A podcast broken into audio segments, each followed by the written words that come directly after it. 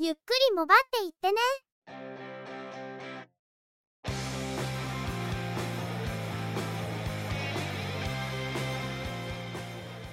この番組は、モバイル通信に関する技術や、業界動向に関するニュース、IT ガジェットに関する情報などを中心に取り上げています。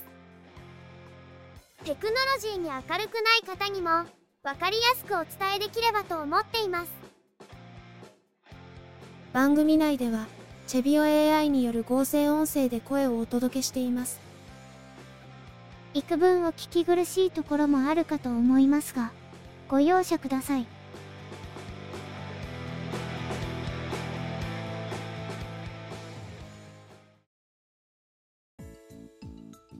それでは今回のゆくもば、スタートします。お届けしますのは、ネタ探し、編集、雑務担当が中の人。お話をしますのは、佐藤ささらと、鈴木つづみと、いやです。ゆくもば、第455回です。iPhone 15が発売されましたが、中の人のプロマックスは発送が繰り上がる気配もないので、やっぱりしばらく届きそうにありません。ただ別口で、この週末に iPhone 15を触ることになったので、ちょっと楽しみにしています。プロマックスの到着に先立ち、ドコモの料金プランの契約を 5G 対応にする必要があったので、今回はイルモに切り替えることにしました。イルモはオプション契約をしないとドコモのメールアドレスがなくなること、エクシモやアハモより、回線逼迫時の規制が早いというデメリットはありますが、中の人の場合、ドコモの回線に関しては通話ができればいいのと、規制がかかった際にバックアップとして使える回線が複数あるので、あまり気にしなくていいというのもあります。物理 SIM カードで利用する回線なので、契約変更で SIM カードの切り替えがあるといけないと思って早めに申し込んだんですが、今回は切り替えなしで大丈夫だったようです。手続きが済んだ後に、なんとなくオンラインショップを覗いていた中の人ですが、なんかまたいらんものを発見したみたいです。オンラインショップを見ていたのは、ギャラクシーフォールドなど、いくつかの機種の販売価格を見るだけのつもりだったんですけどたまたまバナー広告が目に入ってしまいました。ドコモでは型落ちになったエクスペリアなどの大幅割引を実施しているんですがその中に FCNT 最後のモデルになったアローズ NF51C もありました。強度で劣ると言われる再生素材を使いながらミルスペックの耐久性を維持するなど見どころはあるんですがいかんせんスペックの割に高すぎる価格であまりマーケットの評価は芳しくなかったモデルです。さすがに元の価格では買えませんがいろいろと思うところがあり欲しい機種ではありました。今回の割引といつでも買い時プログラムを活用するとイルモへの契約変更で発生した差額もあるため支払いが従来と同水準に収まることも判明。おそらくこれを逃すと買えない可能性もあるので思い切って購入することにしました。いつものようにやらかしました。以上。身も蓋もないな。まあ今回は偶然にも似たようなスペックのモトローラの端末が手元にあるわけでアローズ N のどこがあれだったのかを考えるにはいい機会だと思うんですよね。偶然だぞ偶然だぞ。すでに結論は何とはなしに見えていますけどそこは中の人が思っているところを確認するということで後日ちゃんと発信できればと思っています。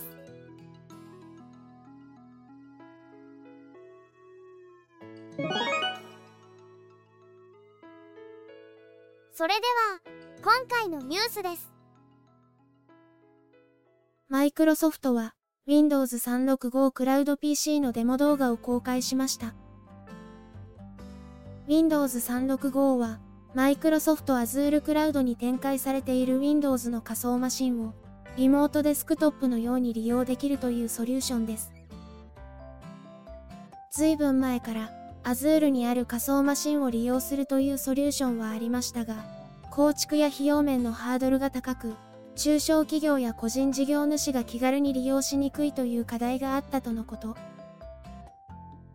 Windows 365は、環境の構築を簡単にしたり、費用もストレージ込みの固定価格でリーズナブルに抑えるといった、これまでの課題を解決したものとなっているそうです。今回のデモ動画では、レノボ製のスマートフォン、シンクフォンに外部モニターを接続、Windows 365を選択すると、モニターに Windows 11の画面が映る模様や、シンクフォンが仮想トラックパッドとして動作する様子が紹介されています。またビデオ会議では、シンクフォンのインカメラを使って自分を映している様子も紹介されました。シンクフォンの設定で自動的に開始を有効にすると、ケーブルを接続するだけで自動的に Windows 365へアクセスすることもできるとのこと。マウスやキーボードも Bluetooth で接続することができ、普通にパソコンを利用するように使うことができるとのことです。シンクフォンは、モトローラのスマートフォンですが、レノボの PC ブランドである ThinkPad をモチーフにしたデザインを取り入れ高い堅牢性やセキュリティ ThinkPad との連携に対応することを売りにしているスマートフォンです。日本国内ではレノボジャパンのスマートフォンのページにはモトローラのスマートフォンしか紹介されていないため ThinkPhone は正式には導入されていないみたいですね。今回のマイクロソフトのデモ動画ではスマートフォンからクラウドの Windows を操作するというもので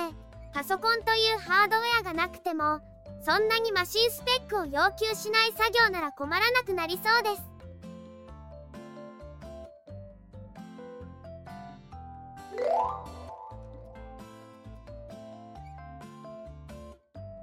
ソフトバンクは iPhone での eSIM クイック転送に対応しました。ソフトバンク、Y モバイル、LINE もの各ブランドの eSIM で対応し、利用するためには iPhone に iOS17 以降をインストールしている必要があります。このため、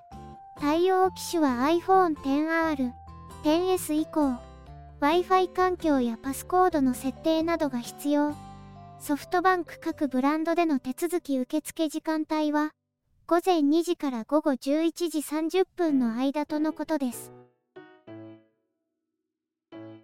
eSIM クイック転送は iOS16 で KDDI の POVO2.0 から対応が始まり、その後 NTT ドコモや KDDI の各ブランドでの対応が進みました。iOS17 がリリースされたタイミングでソフトバンクでも対応とのことで、これで主要キャリアは楽天モバイルも含めて全て対応したことになります中の人も間もなく利用するこの機能ですがこれができるとかなり移行作業が楽になりますね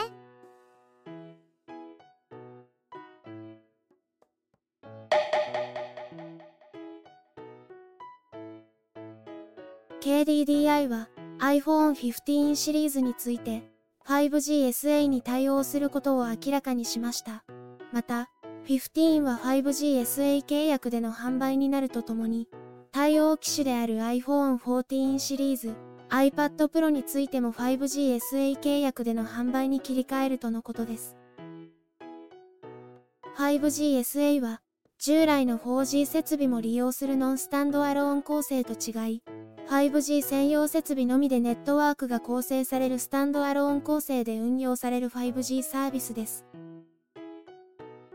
高速、大容量の通信が実現できるほか、将来的にはネットワークスライシングなどの技術を利用した新たなサービスを利用できるようになるとしています。5GSA の料金プランは、現在は通常の 5G 向けプランと同等になっています。現在のプランから 5GSA 契約へ変更する場合、事務手数料3850円が発生するとのことです。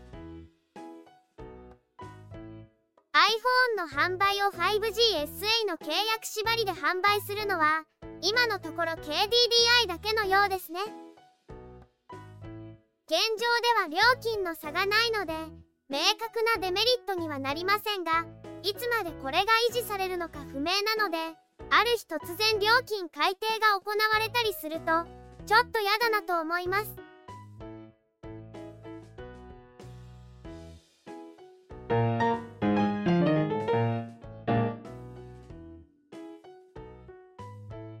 ニーは Android スマートフォン Xperia 5 Mark 5の国内モデルを携帯電話各社で10月中旬以降 SIM ロックフリーモデルは10月27日に発売することを明らかにしました。チップセットはクアルコムのスナップドラゴン8 Gen 2でメモリー 8GB ストレージは 128GB または 256GB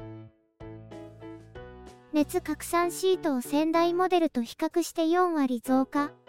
クアルコムとの連携を強化するなど冷却性能強化に力を入れているとのこと。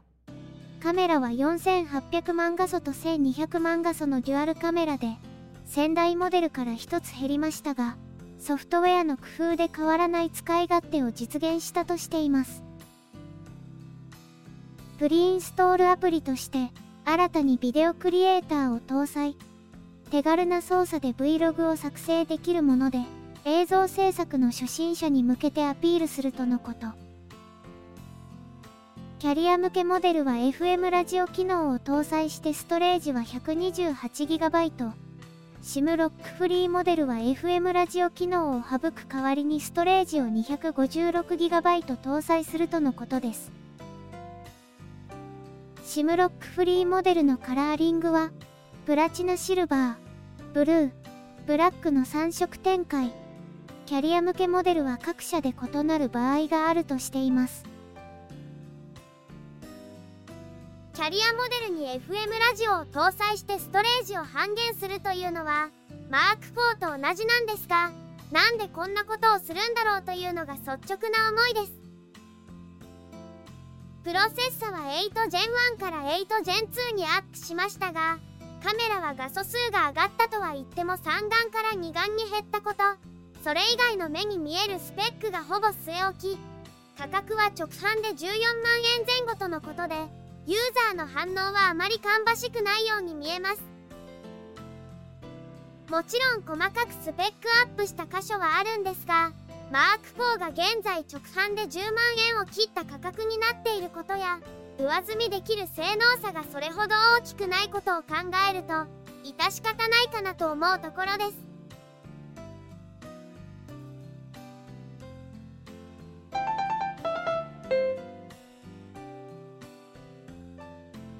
日本テレビはアニメーション制作会社スタジオジブリの株式を取得し子会社化することを明らかにしました。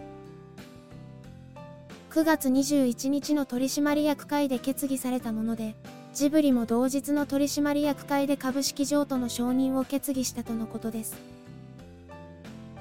株式譲渡の実行日は10月6日、日本テレビはスタジオジブリの株式を議決権ベースで42.3%所有、スタジオジブリの経営面をサポートする契約を締結するとしています。子会社化の後は、宮崎駿氏は取締役名誉会長、現社長の鈴木敏夫氏は代表取締役議長、代表取締役社長は日本テレビの専務執行役員である福田博之氏がつくとのこと。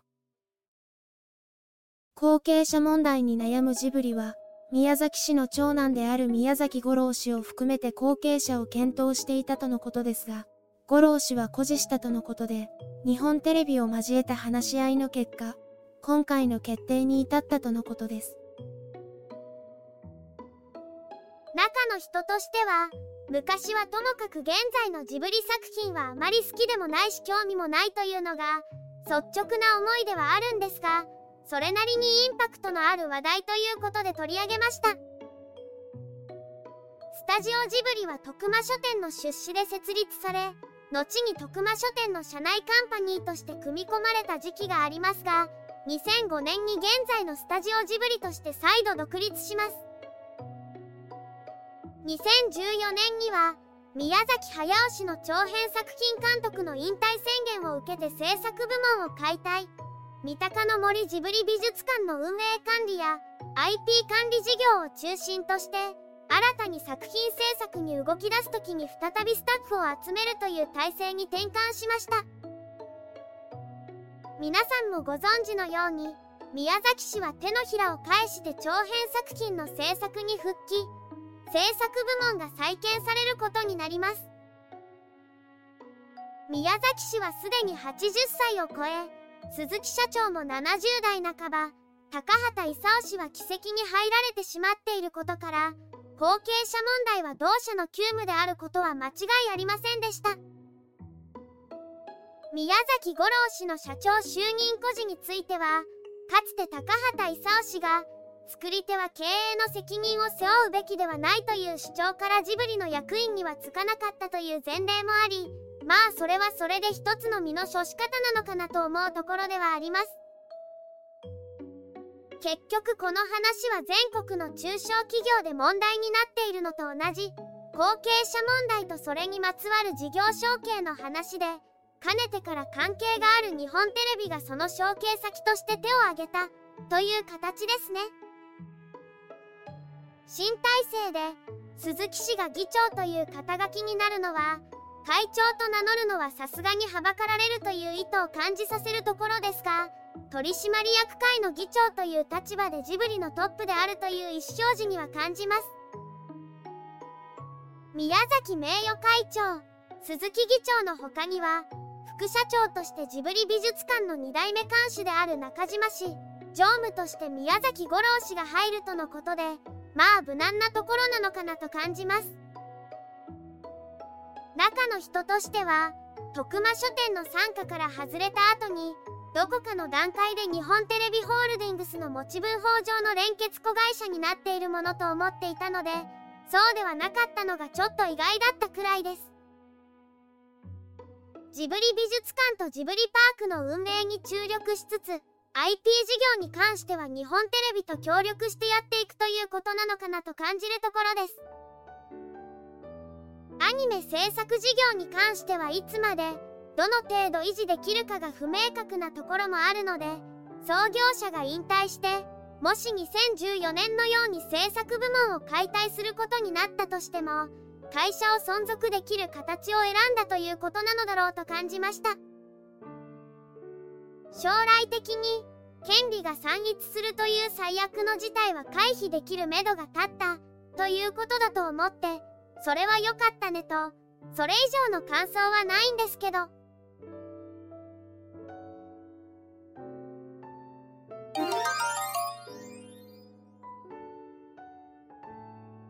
amazon.co.jp で NTT ドコモの料金プラン、イルモの取り扱いが始まりました。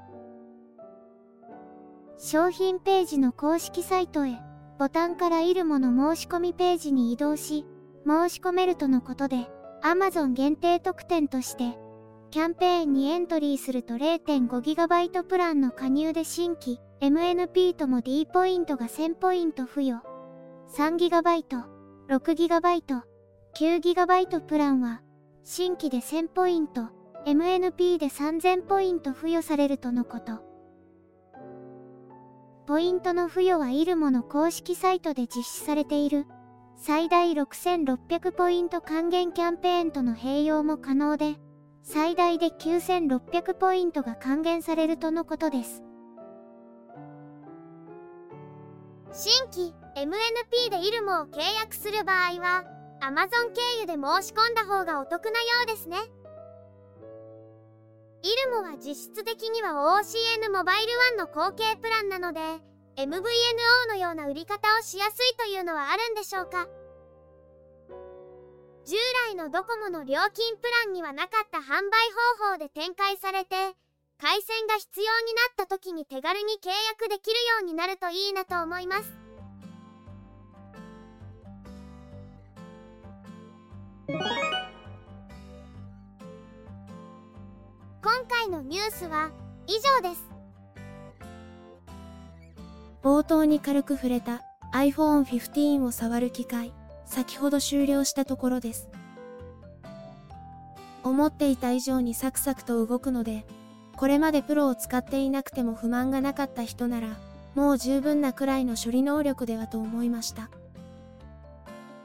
中の人もプロマックスじゃなくてプラスでも良かったかなと思い始めているくらいです。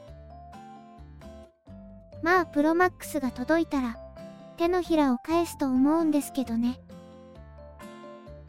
プロはチタン素材なので大きくても軽いとそれだけでも満足度は高いのではと思いますけど。セットアップ作業の最中にこちらも冒頭で触れたアローズ N が届きました。予定よりも早くて驚きましたがこの編集と配信作業が終わったら早速触ってみようと思っています。